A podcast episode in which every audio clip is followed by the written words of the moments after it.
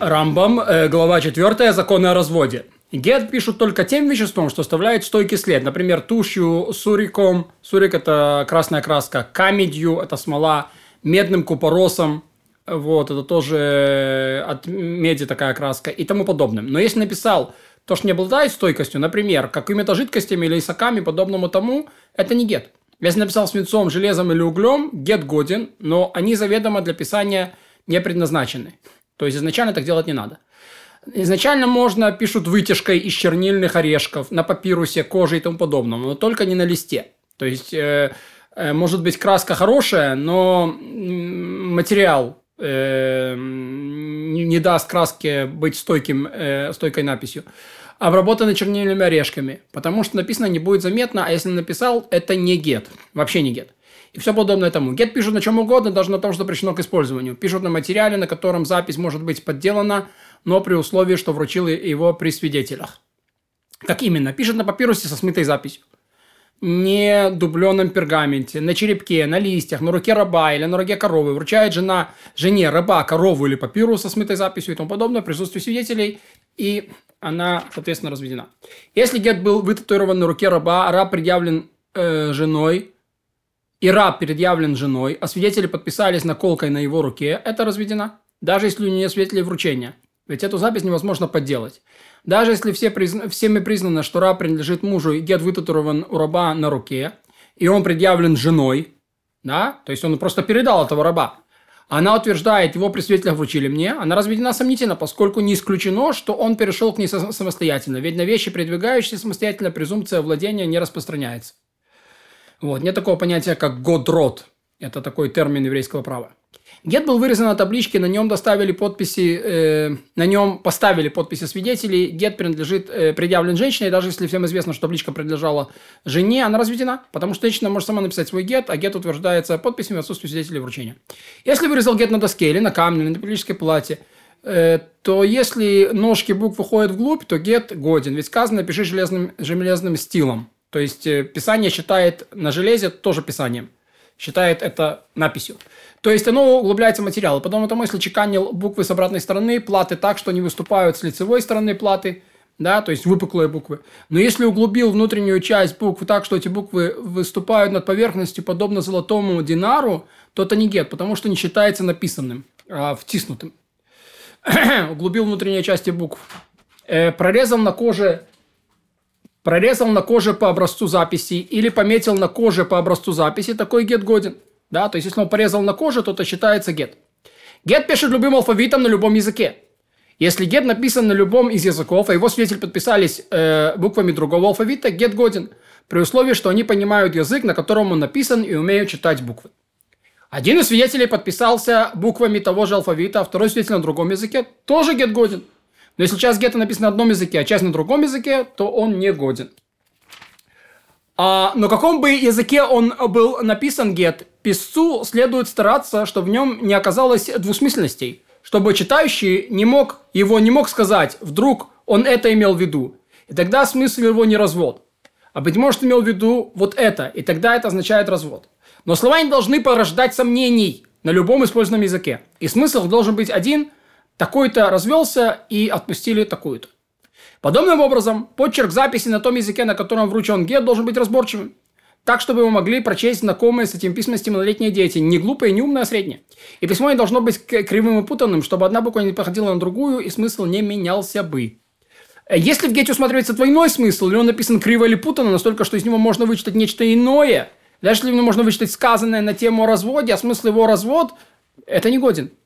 И уже во всем народе Израиля принято писать гет на армейском языке, и его формула такова, хотя заведомо можно писать на любом языке. И вот формула гета. В такой-то день недели, в такой-то день такого-то месяца, в таком-то году сотворения или по счету документов, по счету, которым принято исчислять годы в таком-то месте, я такой-то сын такого-то из такого-то места с всеми другими именами, прозвищами, которые есть у меня и моего отца, у моей местности, у местности моего отца, возжелал по желанию своей души, без принуждения, что я тебя отпускаю, отправляю тебя и оставляю тебя на, на себя самой, самое, такую-то дочь, такого-то из такого-то места со всеми другими именами и прозвищами, которые у тебя есть. У твоего отца, у твоей местности, у местности твоего отца, которая была моей женой прежде этого. А сейчас я тебя отпускаю и отправляю тебя, оставляю тебя на, само, на себя самое, чтобы ты имела право распоряжалась собой, чтобы выйти замуж за любого человека, за кого пожелаешь. Ни один человек не препятствует тебе сегодняшнего дня и во веки. И вот ты дозволен любому человеку.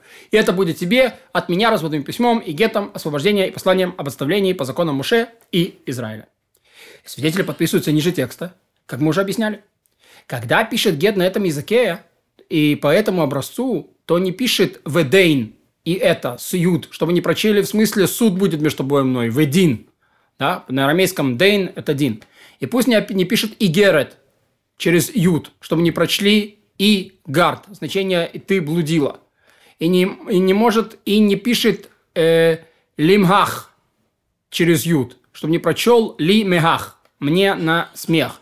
И не пишет «тегавьян», «ветецавьян» через два «юда», чтобы не прочли «тегавьян», то есть, что он будет обращаться к двум женщинам и что окажется, что этим гетом разводится с двумя другими. И так следует удлинить линию буквы «вав» в «вехадуме», и сейчас, чтобы не стало похоже на «вехидей», то есть на этом условии я тебя отпускаю. А также писец удлиняет линию «вава» в «тирухин» и «шивукин», «тирухин» и «шивукин», типа я тебя отпускаю, чтобы не получилось «швикин» в «терихин», и не стало похоже на то, что его жена дает ему развод, и она его оставляет.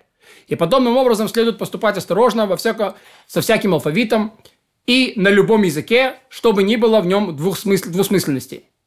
Если написал по, по этому образцу и не сделал длинными указанные вавы, или написал лишние юды, или написал юды, о которых мы сказали, что их написать не следует, это негодный гет, и подобно тому он негоден на любом языке. Гет, в котором стер букву или слово, или вписал между строк, если в этом бланке гета, то он годен, если заполняется частями, то это не гет. Если же потом в конце гета указал, что какая-то буква написана между строк поверх стертого, то даже если поправки сделаны за половиной части гетто, он годен, как и в случае прочих документов. Мог следует относиться к гету, э, который оказался разорванным крест-накрест, все это разорванное, как рвут в суде, то есть недействительный гет и все прочие документы, но если разорван не так, как разрывают в суде, он годен. Гет расплылся, сгнил, стало, как решето, годен, стерся, расплылся. Но если написанное сохранено, если можно прочесть, то годен. Если нет, то не годен. А о чем идет речь? Когда гет предъявляет жена с подписями свидетелей составления и нет преднусвидетелей передачи. Но если имеется свидетель, что гет был вручен и был годен им, то гет годен, даже если его заполненная часть была написана по стертому или записью между строк, или даже если разорван крест-накрест, если вручил ей в их присутствии. Пятеро написали один гет, пятерым своим женам. Если написали его единообразно, например, написали в такой-то день недели дал развод такой-то женщине, такой-то развод – такой-то, и каждый из них заполнил, сказал своей жене, чтобы ты имела право, и заполнили весь бланк гета, и два свидетеля подписано под ним, этот гет годен. И каждый передает его при свидетелях вручения. То одну и ту же бумажку. Если нет свидетелей вручения, то всякая, которая предъявляет этот гет, разведена.